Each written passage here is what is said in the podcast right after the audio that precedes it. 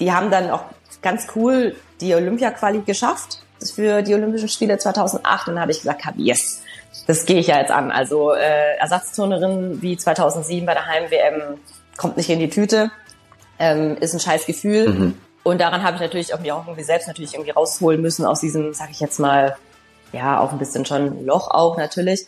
Ja, und dann ging es halt in die Vorbereitung auf die Olympischen Spiele 2008 und dann natürlich die Qualifikationen und dann war halt wieder der Punkt, du bist wieder nur Ersatz.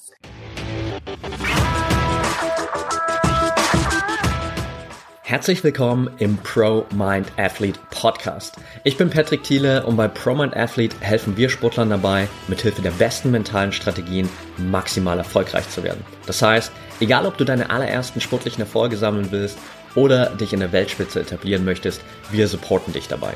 Mit unserem Konzept konnten unsere Athleten bereits Olympiasiege feiern, aber auch zahlreiche Erfolge im Leistungs- und Hobbysport in den unterschiedlichsten Disziplinen erzielen. Getreu dem Motto Making the Best Even Better bekommst du hier im Podcast jede Woche mentale Erfolgsstrategien für deine Top-Performance. Let's go!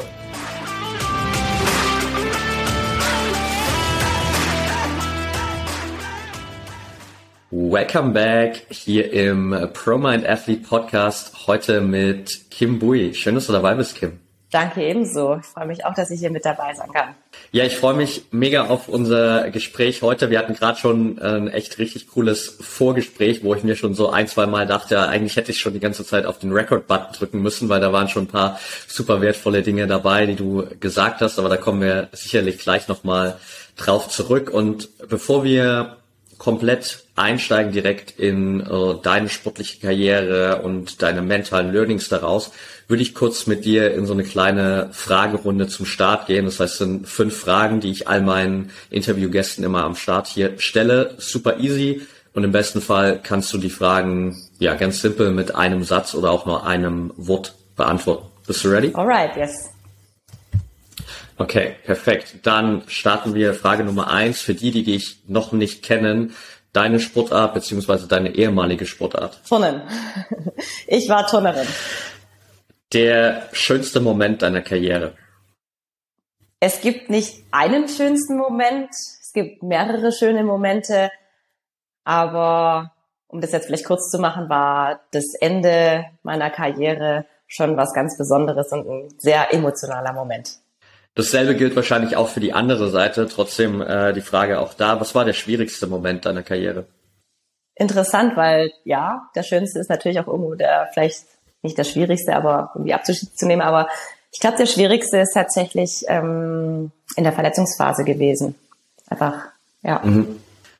Eine Sache, für die du gerade besonders dankbar bist. Ich bin einfach sehr dankbar, dass ich äh, eine ganz tolle Familie und ganz tolle Freunde um mich herum habe, die immer für mich da sind, ein offenes Ohr haben und äh, mich supporten in dem, was ich tue. Okay. Und die letzte Frage, auf einer Skala von eins bis zehn, wie wichtig ist oder war der Kopf für deinen sportlichen Erfolg?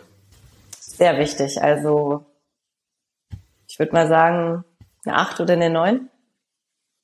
Mhm. Alright. Danke dir. Dann äh, können wir hier direkt einen Haken hinter diese Fragen machen und äh, du kannst dir natürlich jetzt super gern so viel Zeit nehmen, wie du magst für die Fragen. Und du hast gerade schon ja den schönsten Moment deiner Karriere angesprochen oder einer der schönsten äh, mit dem Karriereende. Und äh, ich glaube, viele Athleten, Athletinnen haben immer so ein Karriereende im Kopf, wo sie sich denken, so, das wäre eigentlich genau das perfekte Karriereende, wie ich mir das vorstellen würde. Und von außen betrachtet zumindest, du kannst gleich nochmal teilen, wie das aus deiner Perspektive war, aber von außen betrachtet würde man, glaube ich, relativ schnell sagen, dass eigentlich du genau dieses perfekte Karriereende hattest mit der Heim-Europameisterschaft in München, mit zwei Bronzemedaillen da rauszugehen, eine große Verabschiedung zu haben vor den Heimfans, ähm, wie schaust du jetzt mit ein bisschen Abstand, sind immerhin knapp drei Monate vergangen inzwischen, wie schaust du jetzt so auf dieses Karriereende? Ja, du hattest es schon erwähnt, dass ich einen wirklich von außen betrachtet, aber ich muss auch ehrlich zugeben, von innen, ja, das schönste Karriereende bekommen oder den, äh, den schönsten Karriereende bekommen habe, was ich mir auch gar nicht hatte so vorstellen können. Ich habe gerade noch mal über deine Frage nachgedacht, was der schwierigste Moment war. Ich habe ihn vorhin mit mit äh, einer Verletzung oder ähm, gesprochen. Ich habe gerade in dieser Frage dann auch tatsächlich überlegt, ob nicht auch der schwierigste Moment meiner Karriere war, mich dafür zu entscheiden, dass ich aufhöre tatsächlich. Aber es ist nicht ein mhm. Moment gewesen, sondern eher ein Prozess. Also es ist nicht was, was ich von heute auf morgen entschieden habe, sondern etwas, was ähm, über, äh, über sehr, eine sehr, sehr lange Zeit irgendwie gereift ist in mir. Und an dem Moment oder an dem Tag oder ja, wo ich dann für mich beschlossen habe, dass mein Karriereende in München sein wird, ähm, habe ich mir natürlich nicht vorstellen können, wie es endet oder auch, ja, ich hatte keine Vorstellung, wie das sein wird, sondern ich habe für mich beschlossen, ja, ich möchte da aufhören und das Wichtigste war für mich tatsächlich irgendwie auch in meiner Entscheidung, dass es einfach selbstbestimmt ist. Dass es nicht irgendwie von äußeren Faktoren bestimmt ist, wie sei es eine Verletzung oder sei es eine Nichtnominierung oder wie auch immer, aber sondern dass ich auch aus meiner eigenen Kraft heraus sagen kann, da höre ich auf und da wird das Ende sein. Mhm. Und das war eigentlich ein ganz tolles Gefühl. Und da ist natürlich nicht der Gedanke da dran, ah ja, wie wird es jetzt? Also äh, wird es, äh, werde ich heulen, werde ich mich freuen, werde ich, keine Ahnung. Das war, das kommt ja, das ist alles, was ja dann in, in der Zukunft liegt. Und ich habe das dann so ein bisschen auf mich zukommen lassen und ähm, das, der, die ersten Schritte waren natürlich so, man muss seiner Umgebung das ja irgendwie mitteilen oder auch nicht. Also das war auch so ein richtiger Struggle in mir drin, so, was mache ich jetzt? Teile ich das mit? Oder fahre ich zu der EM und ähm, turn die EM und sagt danach irgendwie still und heimlich, oder was ist still und heimlich, aber per Instagram-Post, ähm, das war's. Oder nehme ich die Leute mit und für mich war das so, naja, performen musst du so oder so.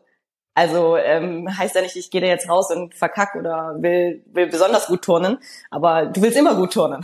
Du willst immer gut performen. Und dann habe ich mir irgendwie gedacht, wie schön kann das eigentlich dann werden, wenn ich eigentlich alle mit auf diesem Weg mitnehme.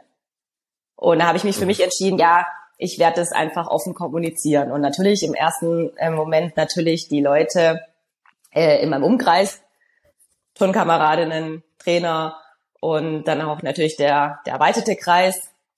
Ja, und die Woche in München selbst, also nochmal kurz zurück, ich habe es ja dann ähm, bei der Nationalmannschaft, habe ich es einen Tag vorher, bevor es an die Presse, an die Öffentlichkeit gegangen ist, habe ich das natürlich auch ähm, im internen Kreis gemacht, habe allen meine Entscheidung mitgeteilt und es war schon wahnsinnig emotional. Wir saßen zusammen, ich habe ähm, ganz tolle Worte von meinen Trainern, aber auch von meinen Turnkameradinnen bekommen und da war das schon so, jetzt habe ich es gesagt, das ist schon der erste Schritt nochmal, der erste größere Schritt, das nochmal mitzuteilen. Dann am nächsten Tag natürlich die, die offizielle Pressemitteilung und an die Öffentlichkeit mit Interviews fürs Fernsehen und so weiter. Das war schon wahnsinnig emotional, aber die Mädels, die waren so cool, die haben gesagt, hab Kimi, in München machen wir uns eine richtig coole Woche. Wir feiern das so richtig und ja, die Woche in München selbst war so emotional, das war so so krass, weil alle so mitgefiebert haben, alle waren da und ja, das ist einfach ganz, ganz, ja, vielleicht auch ein bisschen schwer zu beschreiben, was mit einem da passiert, weil du weißt genau, es geht zum Ende hin, hast aber noch einen Wettkampf zu tun, willst performen und dann war am Donnerstag ähm, die Qualifikation bei uns und die Qualifikation, daraus resultieren quasi die ähm, Finalteilnahmen. Und es war dann klar, dass wir mhm. es ins Teamfinale am Samstag geschafft haben und Sonntag sind die Gerätefinals und ich habe es tatsächlich dann ins Bachenfinale geschafft, weil Bachen ja auch so mein Gerät ist. Und ich wusste, mhm. okay, die Reise ist nicht am Donnerstag zu Ende. Natürlich denkst du dann irgendwo so, okay, wenn du jetzt rausgehst, heute am Donnerstag Qualifikation, es könnte der letzte Wettkampf sein. Aber ich dachte schon so, naja, also wenn es jetzt nicht allzu viel schief läuft, dann schaffen wir es auf jeden Fall ins Teamfinale. Aber dass ich dann am Sonntag auch nochmal turnen durfte, ist natürlich sensationell gewesen. Und dann wusste ich, die Reise geht weiter. Und dann war dieses Teamfinale am Samstag, wo die Halle komplett voll war und wo einfach alle Leute auch für uns mitgefiebert haben, geschrien haben und wir dann am Ende getragen von diese Euphorie in dieser Halle Bronze geholt haben, was historisch für uns als Team war, weil es bisher noch kein Frauenteam im Turnen gelungen ist, eine EM-Medaille zu holen. war das so für mich schon eigentlich das schönste Geschenk in dieser Woche, weil wir das als Team zusammen erreicht haben. Weil das, ich bin schon immer jemand, der sehr viel, wie soll ich sagen, Fokus auch auf das Team gelegen hat, dass es funktioniert, dass, dass wir da an einem Strang ziehen und so. Und dass wir in dieser Teamkonstellation am Ende Bronze geholt haben, das war für mich ein tolles Geschenk für mich und auch für das Team, dass wir das zusammen feiern konnten, weil es auch natürlich irgendwo, wenn einer eine Einzelmedaille gewinnt, freut man sich natürlich mit, aber dass man sich alle gemeinsam freut, dass man das zusammen erreicht hat, ist natürlich sensationell. Und es war schon wahnsinnig emotional, weil auch da dann der Hallensprecher ähm, verkündet hatte vor meiner Bodenübung, das wird jetzt die letzte Bodenübung ihrer Karriere sein. Und ich dann in dem Moment, ich musste ein bisschen warten. Ich musste warten auf das Weltbild. Also die haben mich da stehen lassen und, und dann kam diese Ansprache und in dem Moment kam dann so, ähm, ja, stimmt. Mir wurde es dann bewusst, ja, es ist jetzt die letzte Bodenübung meiner Karriere. Und ja, nach dieser Bodenübung habe ich Standing Ovations auch bekommen vom Publikum. Einfach Gänsehaut. Gänsehaut pur, dass das alles für mich auch irgendwie war. Dass ich das in dem Moment so dachte, so krass, die Leute jubeln mir dazu und haben mir applaudiert und ja, das war schon wahnsinnig emotional und dann halt eben dieser, diese Bronzemedaille.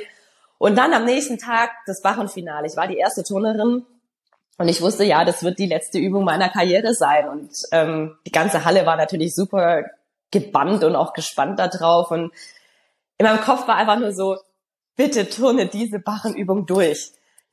Nicht runterfallen, weil wäre schon doof irgendwie, so am Ende der Karriere nochmal so, ja, halt einfach zu fallen. Aber ich sag, einfach mach dein Ding. Und ich war da so in einem krassen Tunnel ich bin da ran und habe das abgespult und so im Nachhinein, ich habe nichts gehört, nichts gespürt. Das war wie so ein, wie so ein Automatismus, der so abgelaufen ist. Und ich war erst wieder dort oder so richtig da, wo ich gelandet bin. Und da wusste ich, krass, mhm.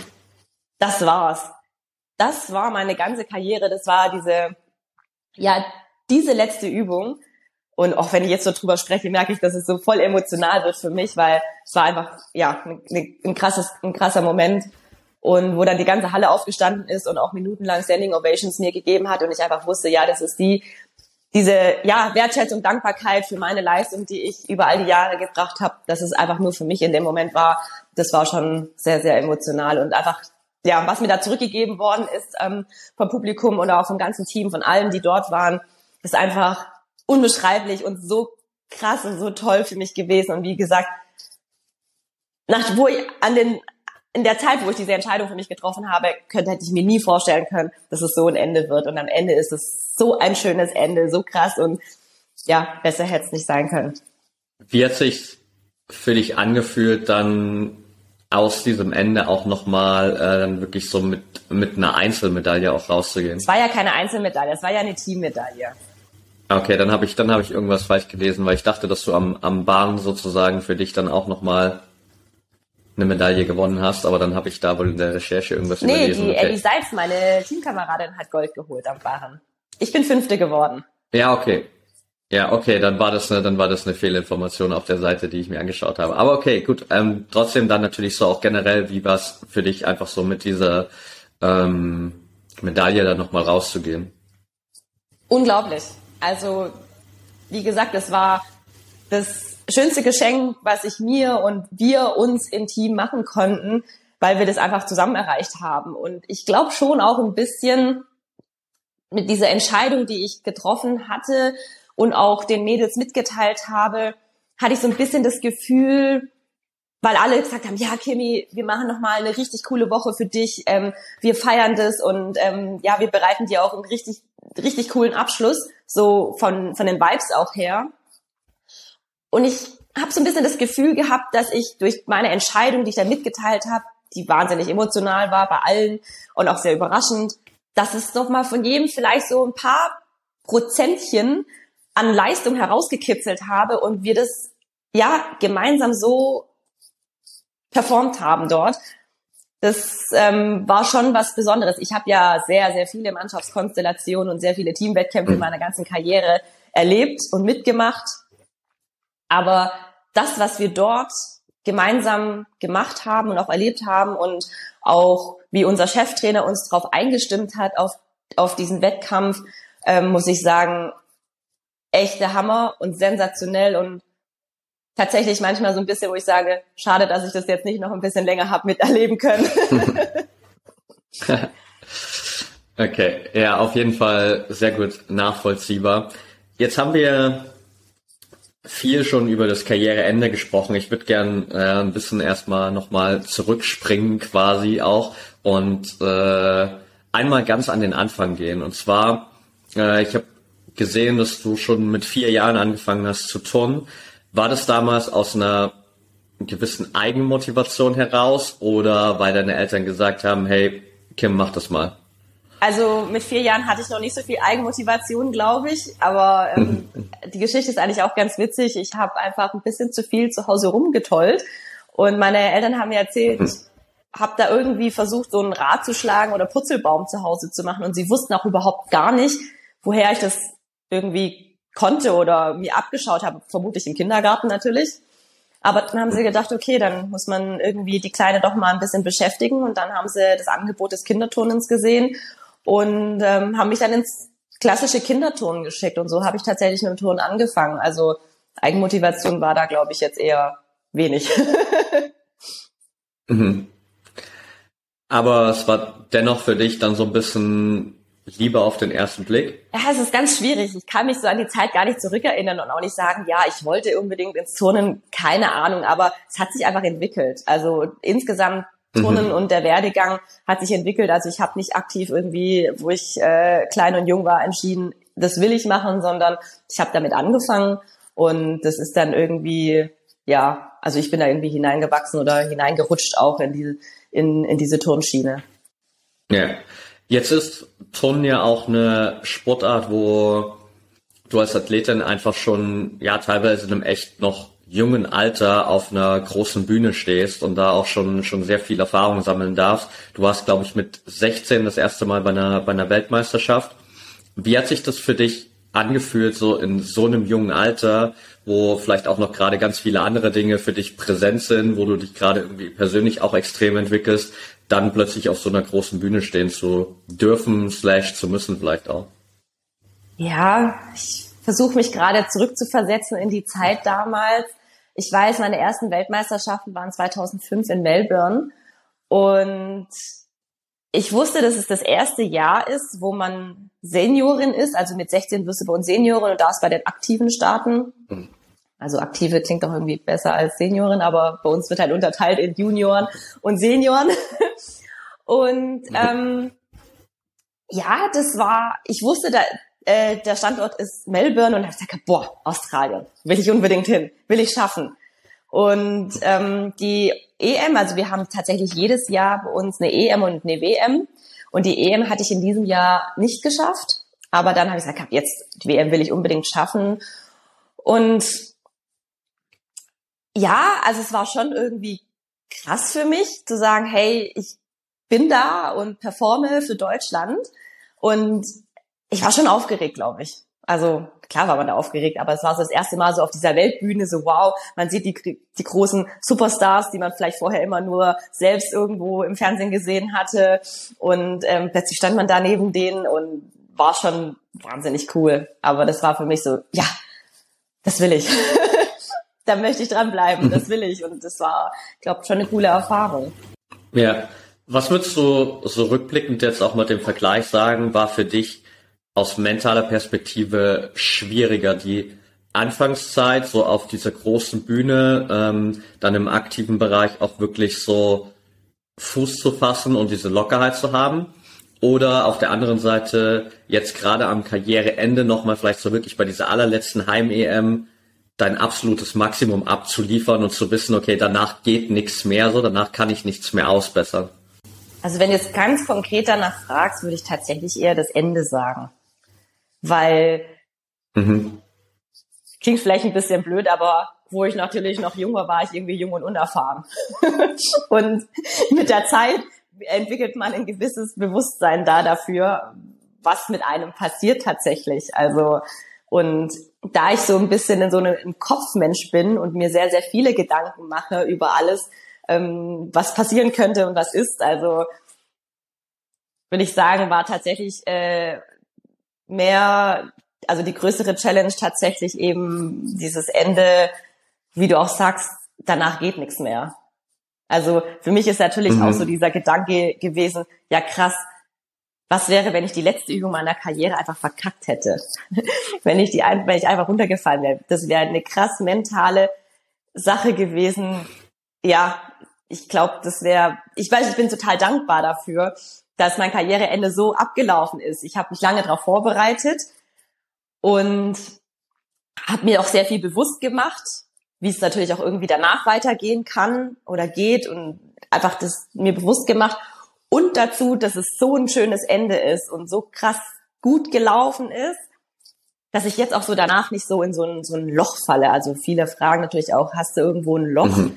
Ich so, nein, ich verspüre gar kein Loch jetzt, weil eben diese zwei Komponenten, ich habe mich lange gut darauf vorbereitet, aber eben auch, ähm, dass es super gut gelaufen ist, ähm, haben das alles einfach schön gemacht. Und wenn der Punkt eben vielleicht gewesen wäre, ich hätte schlecht performt oder ich wäre runtergefallen bei meiner aller, allerletzten Übung meiner Karriere, puh, ich würde gar nicht ausmalen wollen, wie das mentale Loch dann ausgesehen hätte. Ja, okay, absolut nachvollziehbar. Es ist halt dann natürlich auch so der letzte Eindruck, der bleibt, ähm, der, der jetzt natürlich super positiv einfach ist und äh, ja, einfach so dieser in Anführungsstrichen pe perfekte Moment ist, den du für dich mitnehmen kannst und der auch irgendwie allen anderen in Erinnerung bleibt. Was würdest du sagen, war so für dich nach diesem ja, Schritt dann auch in den aktiven Bereich, nach der ersten Weltmeisterschaft? Was war der erste Punkt, wo du wirklich für dich vielleicht auch mal gemerkt hast, dass diese Unbekümmertheit, diese Unbeschwertheit, die du vielleicht am Anfang hattest, ein Stück weit, ich sag mal, verloren geht und du wirklich dich auch mehr damit beschäftigen darfst, in welchem mentalen State du für die Wettkämpfe bist? Ich erinnere mich gerade so ein bisschen zurück an die Zeit damals, wo es dann um die Olympischen Spiele 2008 in Peking ging. Und zwar mhm das war dann, sage ich jetzt mal so, das nächstgrößere Ziel natürlich nach einer, so einer Weltmeisterschaft. Und wir hatten dann 2007 die Weltmeisterschaft in Stuttgart, das heißt in meiner Heimatstadt. Und ähm, gibt natürlich auch in dem Fall erstmal nichts Größeres zu sagen, hey, bei der Heim-WM äh, in meiner eigenen Stadt, da will ich natürlich irgendwie mit dabei sein, da will ich ähm, am Start sein. Und ja, damals bin ich nur als Ersatzturnerin nominiert worden. Und das war natürlich schon irgendwo ein großer Dämpfer für mich, weil klar, ich wollte performen, ich wollte turnen, ich wollte ähm, dort in der Halle stehen. Und das war so schon in, in der Zeit war das einfach hart für mich, weil wenn du dir ja da was vornimmst und dann, dann eigentlich nur am Rande stehst und deinen Teamkameradinnen zujubelst und sie unterstützt von der Seitenbande aus, ist das irgendwie ja, war es irgendwie hart für mich. Aber ich habe dann gesagt, okay, die haben dann auch ganz cool die Olympia-Quali geschafft für die Olympischen Spiele 2008. Und dann habe ich gesagt, yes, das gehe ich ja jetzt an. Also äh, Ersatzturnerin wie 2007 bei der Heim-WM kommt nicht in die Tüte, ähm, ist ein scheiß Gefühl. Mhm. Ähm, und daran habe ich natürlich auch mir auch irgendwie selbst natürlich irgendwie rausholen müssen aus diesem, sag ich jetzt mal, ja, auch ein bisschen schon Loch auch natürlich. Ja, und dann ging es halt in die Vorbereitung auf die Olympischen Spiele 2008 und dann natürlich die Qualifikationen und dann war halt wieder der Punkt, du bist wieder nur Ersatz. Und das war einfach hart. Also das war hart mhm. und war auch so der Moment tatsächlich, wo ich gesagt habe, boah, oder mich selbst gefragt habe, will ich das überhaupt noch? Oder ja, wie geht's da jetzt weiter? Und ja, mental war das schon auch wieder eine Situation wie ein Jahr zuvor, bloß noch ein Ticken schlimmer, einfach weil es halt die Olympischen Spiele sind. Das ist halt nochmal ein viel größeres mhm. Event. Aber mir war irgendwann danach klar, dass ich gesagt habe, hey, ich will dahin, ich will zu den Olympischen Spielen, ähm, also muss ich da an mir arbeiten, noch, noch besser, härter trainieren und mich drauf einstellen, ähm, ja, um das zu schaffen. Was hat dir in der Zeit so am meisten geholfen, dann auch wirklich wieder so diesen, diesen Switch zu machen und nicht daran festzuhalten, dass du jetzt bei zwei Groß-Events nur Ersatzturnerin warst, sondern dann wieder so diesen Blick nach vorn zu werfen und wirklich äh, weiter auch so für diese Ziele, die du dann noch hattest, zu kämpfen?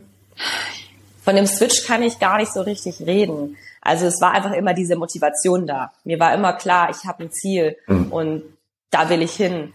Und in der Zeit ist aber auch vieles passiert. Also ich habe dann 2010 habe ich noch einen Kreuzbandriss erlitten, mein erster Kreuzbandriss. Und das war schon eine dicke Delle. Also das Loch, in das ich da gefallen bin, war so, scheiße, du hast es jetzt verkackt und ähm, wie geht's weiter? Aber da war immer dieses Ziel der Olympischen Spiele. Ich gesagt habe, 2012 London, da will ich hin. Ich habe 2008 das als Ersatzturnerin erlebt. Ich war vor Ort, das war total cool. Da habe ich gesagt, hab, nee, ich will da als aktive Teilnehmerin mit dabei sein. Und das war meine Motivation, die, um auch aus dieser Reha zu kommen. Ich habe da ganz hart an mir gearbeitet. Ich habe da geackert und getan und gemacht und trainiert.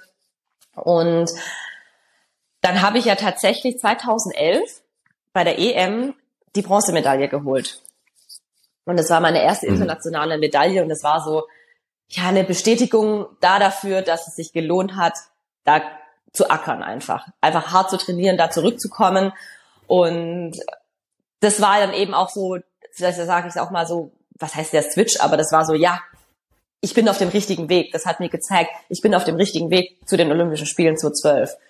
Und ähm, ich würde es jetzt nicht unbedingt eben als Switch bezeichnen, aber das war tatsächlich einer dieser, sage ich jetzt mal, dieser Kernmomente oder dieser Momente, wo es drauf angekommen ist und ich da auch gut performt habe und auch einer eben dieser Höhepunkte in meinem Leben, der nach so einem Tiefpunkt kam. Das hast du gerade schon angesprochen. Du hast ja letztendlich dann drei Olympische Spiele als aktive Athletin erlebt, einmal passiv. Was würdest du sagen, wie hast, hast du dich persönlich über diese, nehmen wir mal vier Olympiaden sozusagen verändert?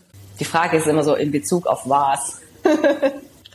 ja, in Bezug auf wie du vielleicht auch an diese Olympischen Spiele herangegangen bist, an ähm, deine Perspektive, vielleicht auch so ein bisschen auf deine deine Rolle innerhalb der Nationalmannschaft, die sich ja sicherlich auch im Jahre der im Laufe der Zeit so ein bisschen verändert hat. Ja, also ich bin tatsächlich seit 2009 dann ähm, Athletensprecherin gewesen bis ähm, Anfang diesen Jahres. Das heißt also über eine ganze lange Zeit. Also ich war tatsächlich über all die Jahre immer, ähm, sag ich jetzt mal, vorne mit dabei als als Athletensprecherin. Und ja, natürlich war ich seit 2012, sage ich jetzt mal, noch einfach eine im Team so ein bisschen. Und ähm, ich glaube, meine Rolle hat sich so ein bisschen dahin gewandelt, dass man mich immer so ein bisschen als, als was heißt Leaderin, aber Leaderin, die als diejenige, die das Team so auch ein bisschen zusammenhält. Und diese Rolle bin ich so, glaube ich, mhm. ein bisschen gewachsen. Und ähm, ja, also an, an Nervosität und sowas, da hat sich nichts geändert. auch bis zu den letzten Olympischen Spielen nichts weil man ist irgendwie immer aufgeregt und man meint ja immer so, ja, mit den Jahren kommt die Routine. Natürlich weiß man, wie es abläuft, aber ähm, trotzdem ist man nervös, trotzdem ist man aufgeregt und trotzdem ist es ein großes Event.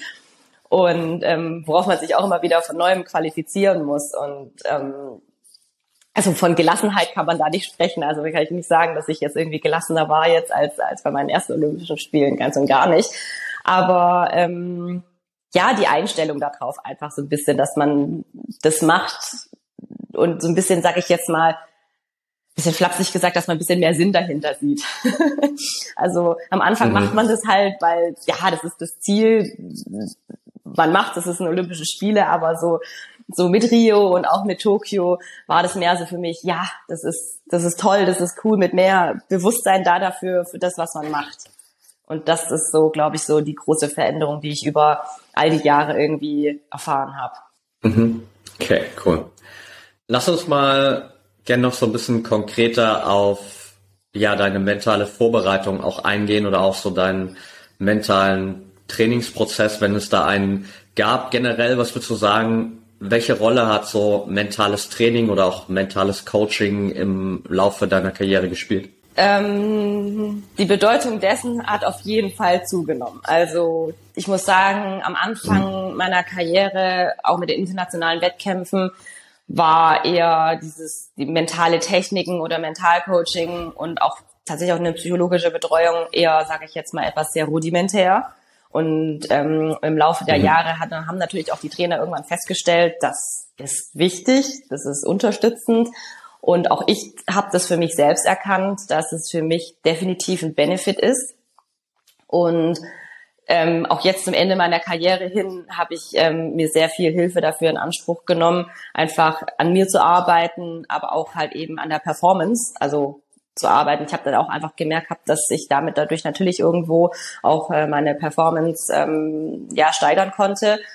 Und ja, tatsächlich am Anfang habe ich das irgendwie immer unbewusst gemacht, dass man sich halt irgendwie die, die Übung durch den Kopf gehen lässt und so. Aber erst mit den Jahren, wo dann auch eben einfach ähm, professionelle Betreuung da dazu kam in, in der Nationalmannschaft, ähm, habe ich eben auch gelernt, tatsächlich für mich das bewusst einzusetzen und äh, mir be bewusst mhm. zu visualisieren, was ich da mache oder mich auch ähm, bewusst in bestimmte Situationen hineinversetze, um damit besser umgehen zu können, wenn man vielleicht zum Beispiel aufgeregt ist oder eben ja vor so einem großen Wettkampf, dass man sich das einfach ähm, nochmal visualisiert durch den Kopf gehen lässt und da habe ich einfach auch eben ähm, mit Sportpsychologen oder auch mit ähm, Mentalcoaches da dran arbeiten dürfen und das ist für mich definitiv ähm, äh, super wertvoll gewesen. Gab es so ein paar Übungen, du hast jetzt schon Visualisierung angesprochen, die dir am meisten geholfen haben? Mm, am meisten ist jetzt auch irgendwie so ein bisschen relativ, aber was ich sehr gerne gemacht habe, was mir persönlich gut geholfen hat, wir sind ja immer in einer Turnhalle und jede Halle sieht anders mhm. aus und wir haben bei uns im Turnen ist es so, ähm, dass wir vor dem eigentlichen Wettkampf noch so ein genanntes Podiumstraining haben. Das ist so wie eine Generalprobe ähm, für den Wettkampf. Also der Ablauf an dem Tag ist so ziemlich gleich wie der Wettkampftag selbst. Mhm. Und man kommt genau an dem Tag einmal an die Wettkampfgeräte, in die Wettkampfhalle mit der Beleuchtung und eben mit dem ganzen Ablauf. Und da kann man sich schon mal so ein bisschen drauf einstimmen und auch einstellen auf die Situation, wie sie dann im Wettkampf sein wird. Und dann bekommt man schon mal die ganze Umgebung mit. Und äh, was mir dann auch immer geholfen hat zum Wettkampf hin, dass ich mir dann meine Übung an dem jeweiligen Gerät einfach nochmal im Kopf vorstelle, in genau diesem Setting. Ich war ja schon in dieser Halle und genau so stelle ich mir dann mhm. diese Übung vor, visualisiere sie mir. Ähm, einmal von der Innenperspektive tatsächlich, wie ich es empfinde, aber auch einmal von der Außenperspektive, wie ich mich sehe in dieser Halle. Und mhm. ähm, so habe ich mich immer vorbereitet, zumindest mal mental, so kurz vor dem Wettkampf. Bin ich das einfach nochmal durchgegangen. Mhm. Super spannend auch, dass du für dich beide Varianten genutzt hast, so wirklich so einmal diese Innenperspektive und einmal die Außenperspektive, weil man ja primär vielleicht denken würde immer, okay, eigentlich zählt ja nur die Innenperspektive. Es geht ja darum, okay, wie fühlst du dich, wie bist du da dran? Aber auf der anderen Seite auch nochmal von außen das zu sehen, ist ja auch ein Faktor so, okay, habe ich wirklich in jeder einzelnen Bewegung genau die die Körperspannung, die die Körperhaltung etc., die für mich wirklich wichtig ist und die du ja so oft trainiert hast. Also ich glaube, das ist ja dann auch ein ganz wichtiger Faktor dabei Absolut. gewesen, oder? Ich darf aber natürlich ergänzen, dass die Innenperspektive immer einfacher war. Also auch vermutlich mhm. glaube ich auch, dass es die wichtigere ist, weil es erstmal auf, um dein Empfinden und dein Körpergefühl geht. Aber ich habe es immer manchmal geschafft, äh, manchmal auch einfach zu switchen, einfach mich, mich da von außen anzusehen. Aber tatsächlich fällt mir das einfach einfacher, ähm, das durchzugehen, weil klar, das ist das, was du siehst, spürst in dem Moment, wenn du ähm, das Element machst. Und ähm, das fällt einem natürlich leichter.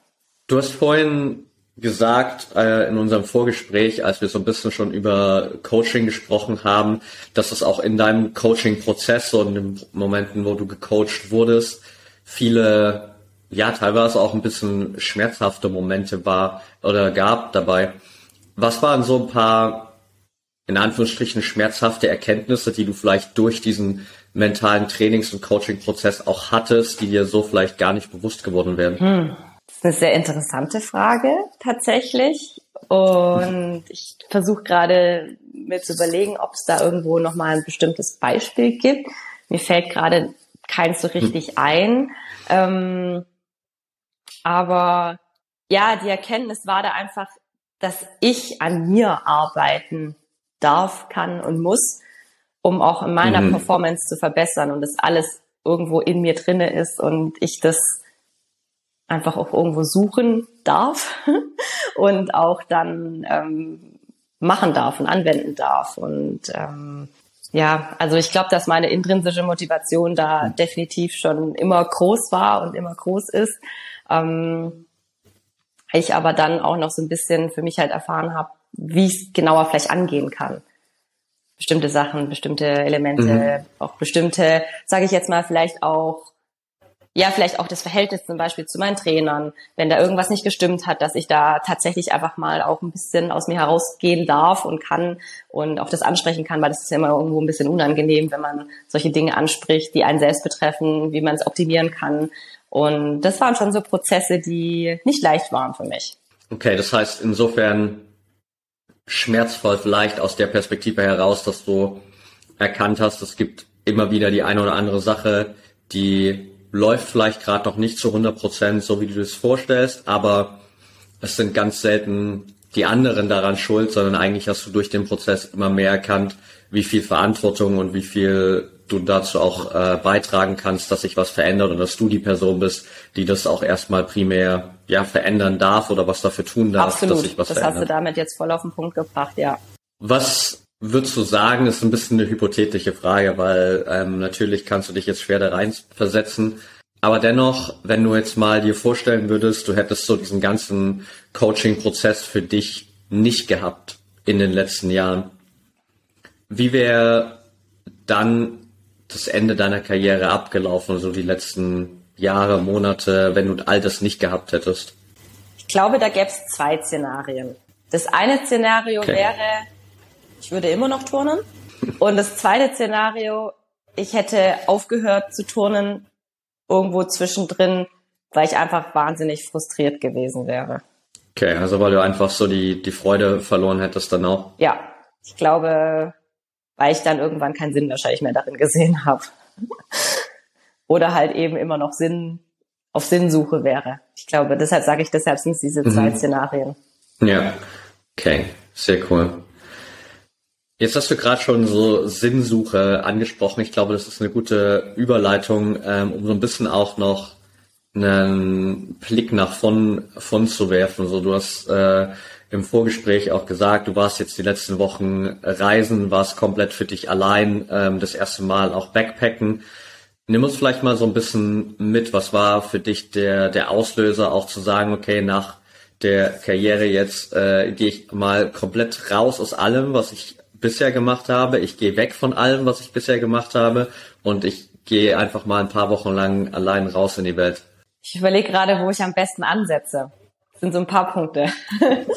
naja, nachdem ich ähm, mit der Karriere aufgehört habe, nachdem ich beschlossen habe, ja, äh, in München ist das Ende, ähm, war mir irgendwie klar, ich muss Abstand gewinnen. Ich muss irgendwie Abstand von all dem gewinnen, was mich so beschäftigt hat, wo ich hier drinne bin, auch vielleicht, sage ich jetzt mal so ein bisschen auch ausbrechen aus diesem Hamsterrad, in dem ich mich so ein bisschen befunden habe. Ähm, und ja, die Sache war, dass ich glaube ich so vor zehn Jahren habe ich in einem Internetblog was über Lombok und Gili-Inseln gelesen. Ich habe da, das, da ging es irgendwie um, um, um Bali und ähm, da habe ich das gelesen und dann hieß es, ja, das ist die Nachbarinsel davon und das ist äh, die kleine Schwesterinsel und weniger touristisch und äh, Gili-Inseln total im Traumhaften, habe ich damals gesagt, hab, ja, da will ich hin. Und irgendwie war dieses Gefühl jetzt nach, nach dem Ende in München, dachte ich mir so, das könnte ich jetzt machen.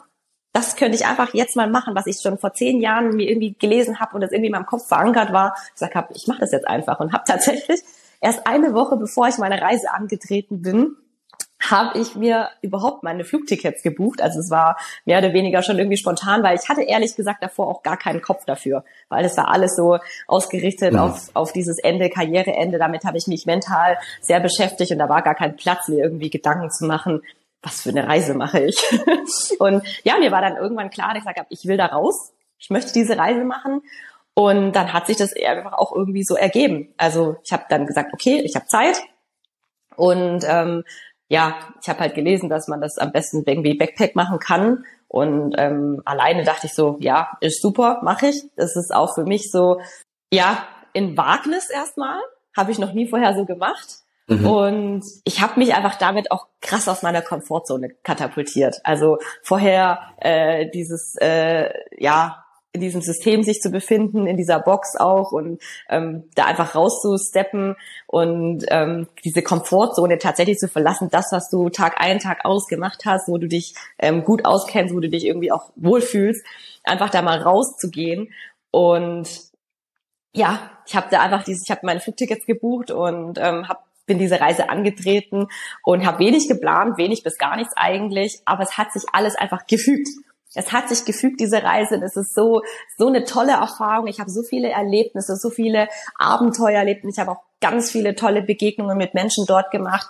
Und ja, und das ist so, wo ich mir dachte, diese Turnwelt ist so eine riesige Welt für mich, wo ich mich drinnen befunden habe. Und nachdem ich da rausgegangen bin, ähm, habe ich feststellen dürfen, oh, die Welt da draußen ist noch viel, viel größer. Da gibt es noch so viel zu entdecken und so viel ähm, Tolles zu erleben das war so für mich so, wow, total cool. Und ähm, ja, das war tatsächlich auch, was ich wahrscheinlich auch mental gebraucht habe, um auch einfach erstmal Abstand zu gewinnen. Einfach mal raus und ähm, mhm. das einfach mal so ein bisschen hinter sich zu lassen. Aber auch all das, was passiert ist, was ich erlebt habe, also im Turnen einfach auch mal sacken zu lassen, vor allem auch dieses Ende sacken zu lassen, aber auch einfach so ein bisschen zu reflektieren. Ähm, ja, was war gut, was war schlecht, was nehme ich mit und ähm, was lasse ich vielleicht einfach sein. Und ähm, ja, das ist so wirklich für mich jetzt so ein, eine krasse Möglichkeit gewesen, ähm, mich selbst auch neu zu entdecken. Also Wahnsinn, was ich da über mich selbst lernen durfte auf dieser Reise. Ich habe Facetten an mir kennengelernt, davon wusste ich nicht mal, dass sie existieren. Und von dem her war es irgendwie das Beste, was ich da für mich machen konnte. Was war so Bezug auf deine persönliche Entwicklung, mentale Entwicklung, das, das größte Learning, was du nochmal mitgenommen hast, auch aus der Reise jetzt vielleicht für dich? Dass ich auf mich vertrauen kann und ähm, ja, dass ich, dass ich tatsächlich auch irgendwo ein inneres Wachstum für mich irgendwie sehen konnte.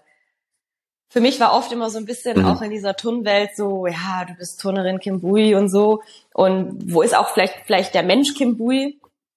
Und ich glaube, auf dieser Reise ähm, habe ich so irgendwo inneres Wachstum von mir sehen und entdecken können für den Part ähm, der Mensch Kim Bui. Einfach, ähm, ja, mhm. weil ich halt raus aus dieser, aus dieser Turnwelt gegangen bin und ähm, eben mich neu entdecken durfte. Wie geht's jetzt weiter für dich, Kim? Auch eine sehr spannende Frage. Ich befinde mich eigentlich so immer noch so ein bisschen in so einer Findungsorientierungsphase. Ähm, ich habe das Kapitel Turnen abgeschlossen, was ich eigentlich mein ganzes Leben lang gemacht habe. Ähm, und jetzt kommt so das nächste Kapitel und da bin ich noch so ein bisschen am, am, am mich finden. Ich habe eine Coaching-Ausbildung angefangen und kann mir einfach sehr, sehr gut vorstellen, ähm, Menschen jetzt ähm, ja auch zu inspirieren, aber sie auch zu unterstützen, ihren Weg zu finden, weil ich einfach für mich festgestellt habe, dass äh, Coaching einfach wahnsinnig hilfreich sein kann und ähm, unterstützen ist in, in der auch in der Selbstfindung, aber auch einfach um ein gewisses Bewusstsein zu ähm, ja zu generieren bei den jeweiligen Menschen, weil ich einfach selbst erlebt habe, wie das, was es mit mir gemacht hat. Und das möchte ich gerne tatsächlich einfach auch irgendwo ja unter die Menschen bringen. Ich möchte das, das gerne machen, ähm, was auch noch ein ganz spannendes Projekt ist bei mir, ist, dass ich ähm, nächstes Jahr im März eine Biografie rausbringen werde. Und da arbeite ich jetzt gerade gerade mhm. mit Hochdruck daran, an, an dem Buch, an dem Manuskript. Und ähm, ja, das wird auf jeden Fall eine ganz spannende Sache und vielleicht eben auch mit dem mit dem Coaching und dem Buch ähm, ergeben sich bestimmt viele interessante Themen, die man auch mal unter die Leute bringen kann. Ja, spannender Prozess. Ich kann es gut nachvollziehen, weil ich bin tatsächlich auch gerade im Prozess, mein erstes Buch zu schreiben. Äh, von daher weiß ich, wie, wie viel da gerade auch dazugehört, so das, das zu finden. Ähm, sehr cool. Und ich habe noch eine letzte Frage für dich, Kim. Und zwar die Frage, die ich auch immer all meinen Interviewgästen hier stelle. Denn am Ende im Sport, vor allem natürlich im Leistungssport, geht es viel natürlich um Erfolg.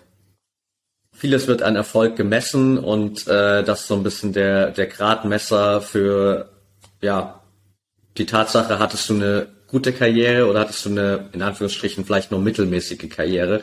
Ähm, dennoch bedeutet ja am Ende Erfolg für jeden andere, für jeden Einzelnen was anderes. Äh, was bedeutet Erfolg für dich, Kim?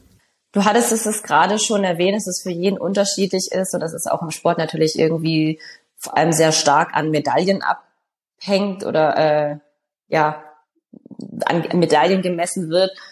Und ich glaube einfach auch, dass Erfolg sein kann, ähm, seine persönliche Entwicklung zu erkennen und weiterzugehen im Leben. Also ähm, das finde ich auch schon einen wahnsinnig großen persönlichen Erfolg, ja, für sich zu erkennen, für sich seinen Weg zu gehen, für sich sein, ähm, ja, ich glaube, solange man mit sich zufrieden ist und auch Spaß hat an dem, was man tut, ist es schon, glaube ich, ein ganz großer Erfolg im Leben. Und das finde ich aber auch etwas, was tatsächlich einfach sehr wichtig ist im Leben. Jetzt ist mir tatsächlich doch noch eine Frage eingefallen, ähm, einfach weil wir so oft äh, über äh, das Thema gesprochen haben. Äh, du hast gesagt, dass du einerseits gerade dein eigenes Buch schreibst, auf der anderen Seite hast du vorhin gesagt, äh, du hast auch gerade deinen Schrank voll mit ganz, ganz vielen Büchern, die du selbst liest, um dich auch so weiter zu, äh, zu bilden. Vielleicht für die Zuhörer, die jetzt hier gerade bis zum Ende wirklich dabei geblieben sind, was ist so bisher von all den Büchern, die du gelesen hast, in diesem, nennen wir es mal, Persönlichkeitsentwicklungsbereich, das Buch, das dich am meisten begeistert hat? Puh, ich kann das tatsächlich, glaube ich, nicht an einem Buch irgendwie festmachen. Ich fand natürlich die Bücher von äh, vom Autor vom Kaffee am Rande der Welt natürlich wahnsinnig inspirierend. Aber ich würde, glaube ich, so ein übergeordnetes Thema nennen, also in diesen ganzen The Büchern, wo es um Persönlichkeitsentwicklung geht. Ähm, was mich am meisten, glaube ich, für mich irgendwo, was ich mitnehmen konnte, ist dieses, dieses Why im Leben. Also wofür mache ich etwas?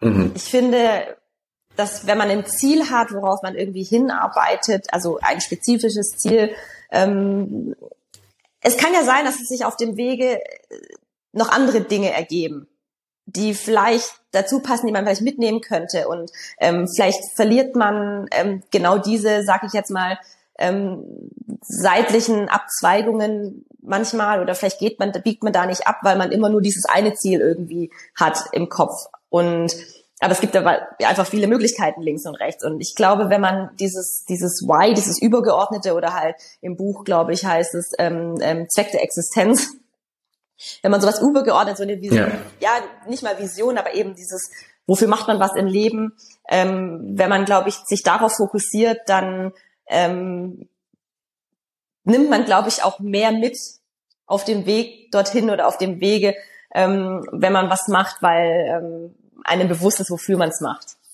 Und das glaube ich so, das ist das, wofür ich, mhm. was ich für mich am meisten mitnehmen konnte aus diesen, aus diesen Büchern.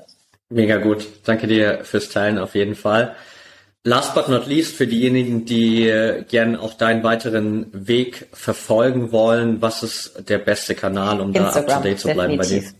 Okay, alright, dann packe ich das auf jeden Fall mit in die Show Notes und dann danke ich dir auf jeden Fall, dass du dabei warst. Danke dir fürs Teilen dieser super vielen offenen Themen. Danke, dass du ja einfach auch nochmal dir die Zeit genommen hast, so tief in deine Karriere einzusteigen und äh, da wirklich einfach äh, all das zu teilen, was dir wirklich geholfen hat. Ich glaube, da war echt viel dabei.